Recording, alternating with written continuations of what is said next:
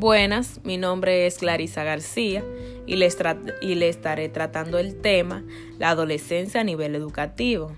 La adolescencia es una fase que marca el final de la niñez y el comienzo de la etapa adulta.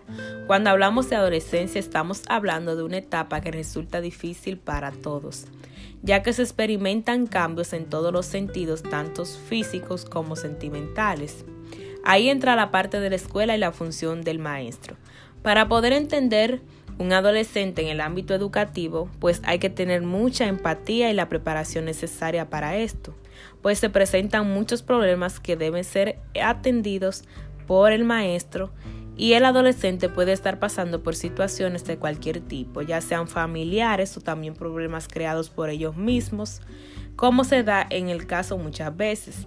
Es por esto que un adolescente de nivel secundario debe estar preparado para todo esto. El mundo de las adolescentes está en constante transformación y las repercusiones son a más, como pueden ser afectivas, emocionales y psicológicas. Y entra la parte también que es muy importante para ellos, que es la parte de la familia, para su salud mental y también dentro del ámbito educativo. Me despido con esta frase de Stanley Hall. El adolescente es un extraño inocente como un ángel, orgulloso como un príncipe, valiente como un héroe, vanidoso como un pavo real, perezoso como un asno, indomable como un toro e irritable como una damisela.